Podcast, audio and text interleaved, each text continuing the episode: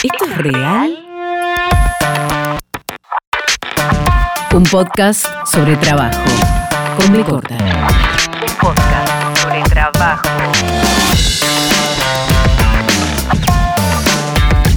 Episodio Cupo Laboral Trans.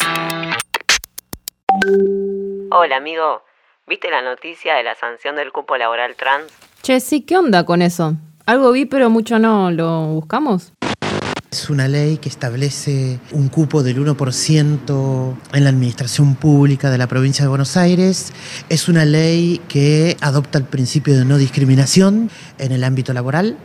Establece que a partir de los 18 años cualquier persona puede adherir a la ley y también como importancia tiene de que no es obligatorio haber adherido a la ley de identidad de género.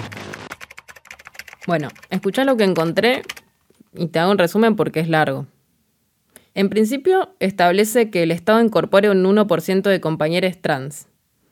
También dice que, en caso de no haber terminado los estudios, vamos a ser considerados igual y será el Estado el que se encargue de que podamos seguir nuestra formación.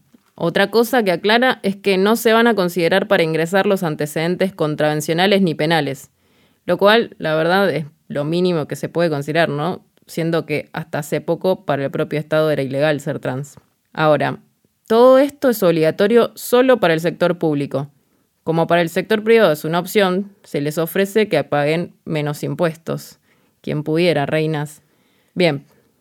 Sumado a todo esto, la ley dice que se crearán líneas de crédito y beneficios específicos para el financiamiento de emprendimientos de personas del colectivo. What the fuck? ¿Esto es real? Dijo yo. ¿Esto es real? Igual escuché porque hay más. Se creó un registro único de aspirantes que está colgado en la página web del Ministerio de Mujeres para que los organismos estatales puedan buscar ahí candidates. Y por último, según la ley, el Ministerio tiene que hacer un seguimiento de la cantidad de cargos y contratos en el sector público además de garantizar los espacios de formación, capacitación y acompañamiento. No lo sé, Rick, parece falso. Ah, mira vos, che, eso dice la ley y medio que ya sabemos que eso no implica que sea implementada. Entonces, ¿cómo es la cuestión? Bueno, veamos primero cómo llegamos hasta acá. Años atrás, eh, ser trans prácticamente era un delito, ni hablar en la época de los 70, de los 80, donde a las compañeras las llevaban detenidas bajo la carátula de terrorismo sexual. Imagínense lo que hemos evolucionado hoy en día, que las personas trans tenemos un documento, las personas trans estamos incluidas en espacios laborales y todavía pedimos un poco más. ¿Por qué? Porque lo merecemos y porque se nos ha negado durante muchísimo tiempo y es lo que necesitamos para las nuevas generaciones que no tengan que atravesar un rechazo tan grande como sufrimos la gran mayoría. Mi nombre es Estefanía Micalabricio, bueno, soy una chica trans de 49 años y nací en la provincia de Mendoza y hace 19 años que estoy ya radicada en Buenos Aires, Tigre, Isla. Me acuerdo que cuando yo empecé mi transición, recuerdo que tenía 14, 15 años, que ya como estaba en esa etapa de hormonal, que lo que yo quería. Y una vez llorando, mi abuelo eh, me levantó la cara y me secó las lágrimas y me dijo que por qué estaba llorando. Y yo le dije, bueno, que no, no lo sabía. Y él mismo me dijo, que él sabía por qué estaba así. Y él me dijo que lo mismo que lo que yo estaba pasando lo pasó con su hermano gemelo. Entonces me dijo que me quedara tranquila, que no me preocupara, que en ese momento él me iba a estar conmigo. Y entonces me dijo, ¿vos te sentís nena o nene? Y yo le dije, nena. Entonces él me dijo, bueno, a partir de este momento te vas a, vas a ser mi nieta. Y me llamó María Los Ángeles. María Los Ángeles me puso por las letras, las primeras letras de mi nombre masculino. Entonces, bueno, me puso María Los Ángeles. Después, bueno, con el correr del tiempo me cambió María Los Ángeles porque había una, una chica trans que yo no la quería y me cambió el nombre. Me puse Estefanía Micaela. Estefanía en honor a una condesa italiana y Micaela en honor a mi, una, mi mejor amiga que falleció. Lo que yo recuerdo en, ese tiempo de los años 90, que era cuando no teníamos las leyes de igualdad, de, o sea, nuestros derechos, la policía nos agredía verbalmente, con golpes, nos sacaban de los negocios, caminábamos por la calle y simplemente ya por caminar ya la gente no, no, nos agredía. O sea, fue un momento muy, muy duro en, esa, en, esos, en esos tiempos. O sea, hasta el 99 tuvimos una agresividad totalmente por toda la gente, pero después, como quien dice, ya en el año 2000 empezó un poco más a, a cambiar un poco la igualdad, o sea, teníamos ya un, algo de derecho, pero así todo hasta el 2000 seguíamos siendo personas agredidas. En esos momentos teníamos que defendernos como, como podíamos. No, no era que teníamos lugares específicos como para expresarnos.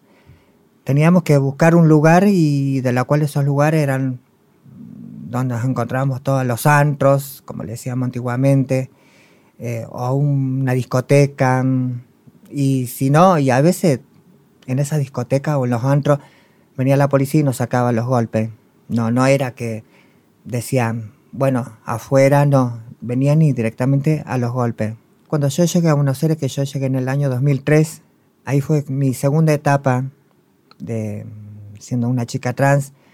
Sí, estuve, estuve con, el, con la CHA, la comunidad homosexual argentina, que de la cual, bueno, ahí estuve representando mucho a las chicas trans, que éramos muy pocas las que estábamos en, todos esos asuntos con las representaciones trans. Pero mm, fue, una fue algo muy, muy lindo que mm, disfruté junto a la CHA, pero nos hacía falta un poco más, más de libertad, que no, a principios de los años 2000 no lo teníamos. La historia de lucha del colectivo travesti trans en Argentina se registra desde 1945, pero es durante las décadas de los 70, 80 y 90 cuando toma más fuerza, en respuesta al hostigamiento de las fuerzas policiales. El fin de la última dictadura militar no significó el cese de la persecución. La identidad travesti trans fue considerada un delito incluso hasta los años 2000. A estos edictos policiales se les hizo frente con organización y cuidado colectivo, encontrando fuerza de oralidad, con Diana Zacayán, activista e impulsora de lo que hoy conocemos como la ley de cupo laboral trans, que, junto a Loana Berkins y Nadia Echazú, sentaron precedentes en la búsqueda de políticas públicas para el colectivo. Entre los avances más importantes encontramos la Ley de Identidad de Género, que se aprobó el 9 de mayo del 2012, la Ley de Cupo Laboral Trans para la provincia de Buenos Aires en el 2015, en el año 2020, ya en medio de la pandemia, se lanza un decreto para, en el 2021, aprobar la ley de cupo laboral trans a nivel nacional. Me parece que la oportunidad de prever una vida, de, tener derechos con respecto a la salud, para poder conseguir una obra social, para poder formar una familia si así lo quisiera, la posibilidad de poder alquilar, todas estas cosas que, para la sociedad son una, una materia simple de aprobar para el colectivo trans, sigue siendo un obstáculo. Ahí va. Bueno, che, ¿nos juntamos a investigar un poco más sobre esto? Ahí encontré un material piola. De una, amigo, si te pinta, nos juntamos y le decimos a las pibas y lo vemos entre todos.